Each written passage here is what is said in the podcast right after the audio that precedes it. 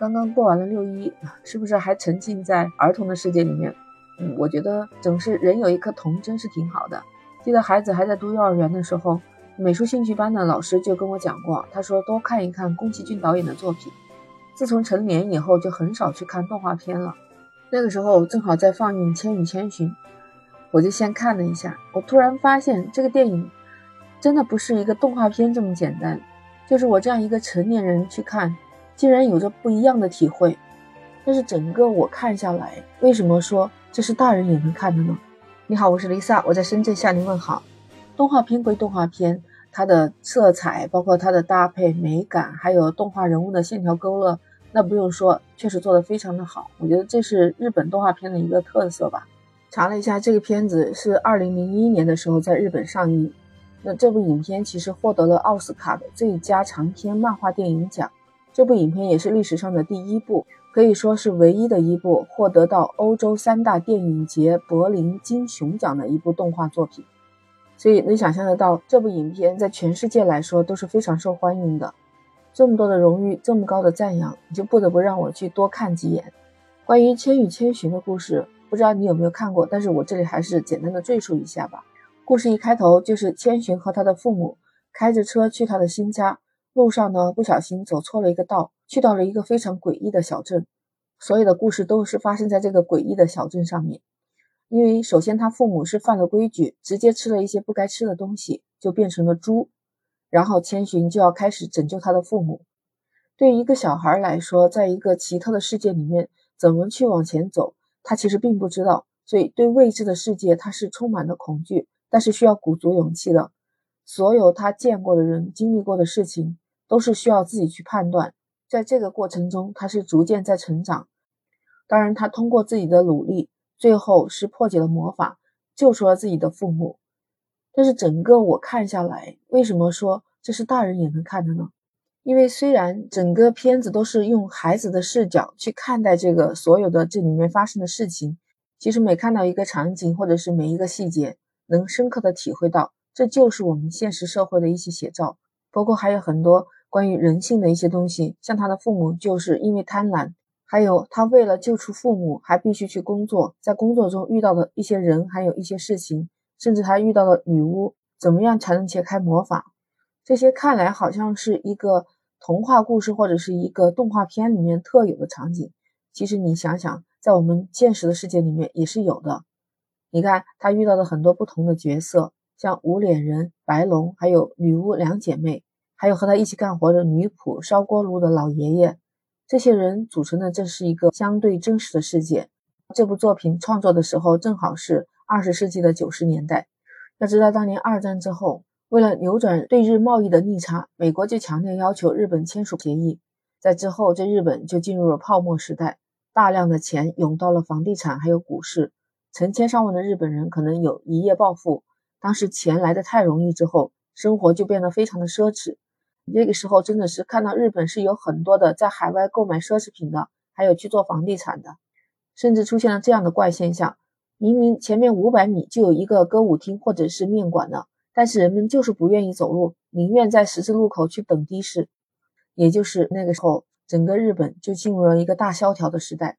其实千寻的父母一开始吃了不该吃的东西，变成了猪。就是在这里的隐喻，但是非常好的那部分人继续还在想过着贪婪的日子，变成猪其实就是表示社会已经不允许他们这么做了。可是对于一个孩子千寻来说，他完全阻止不了父母。他第一个遇到帮助自己的人就是白龙，白龙的出现其实也算是社会上的某一部分人。他一开始是为了想学魔法，所以才受到了恶女巫汤婆婆的控制。这也是社会上一部分的人为了某一件事情失去自己，本来呢可能是一个好人，因为自己的这个目的要受人控制之后，结果不得不做一些自己违心的事情。再看到整部影片，千寻本来只有十岁，按道理来说，这个孩子在现代社会来说都是要依靠父母、依赖父母，都是渴望被爱的。但是事情发生的突然，他为了救出父母，所以他有一颗很强烈的愿望和态度。就开始毫无怨言的去艰苦工作，渐渐在工作中不断的成长，学会尊重别人，也学会珍惜自己身边的人。这样，他成功的避开了魔法。跟随着他一步一步的去冒险，你能在他的身上看到了成长。很多的事情他是以前没有经历的，但是他学会诚实，爱着周围的这些朋友，也帮助过他们，同时也能够得到大家的信任和友好。所以你在他所有的经历过程当中，看到了一个孩子在成长，是不是让我们也想到了自己孩子，或者是自己小时候是怎么过来的？所以我挺吃惊的，这部影片不光是一个儿童看的动画片，居然成年人都能看。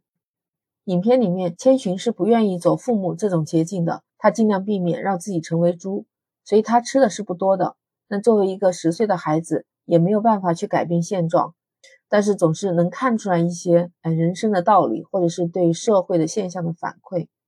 你再看到千寻为了救父母，要自己认真的工作，在那个洗浴楼吧，不知道是一个像神庙一样的地方，那所有的人都得工作，但是呢，他们的工作是冷漠的、无情的，没办法，他不得已。当他跟汤婆婆签订协议的时候，他是浑身颤抖，但他还是大声的喊出来：“请让我在这工作。”其实，在他的面前，未来是什么样子，他根本不知道，我们也不知道。但就是因为千寻带着勇气，带着他的正直和善良，慢慢的、慢慢的，一步一步的往前走。在我们大人的眼里啊，这就像一个社会里面现实的东西。有些人从来就不缺有能力、有想法，或者是有梦想。我们现在的年轻人缺的还是坚持和勇气，不能因为工作一不顺心就跳槽啊！其实没有解决自己根本的问题，因为你换到其他的单位，有可能还是一样，干不了多久又要辞职，变成猪嘛。最后的命运当然是被宰掉、吃掉。那和现实当中有什么不一样呢？如果现实当中的人经不住诱惑，提前消费，再看看，就像千寻的父母一样，所以说他们代表的就是当年日本中产阶级的那一部分人。因为他们要走捷径，所以他们也遭遇到了变成猪的结果。当然不是真的变成猪，他其实变成了资本的奴隶。那看到千寻，当然是代表日本的年轻一代，他们一直在不同的过程中在成长。所以这也是我从成年人的角度来看这部片子。虽然它是一个你想回到的童年，但确实又展现了现代社会的一些现实的问题。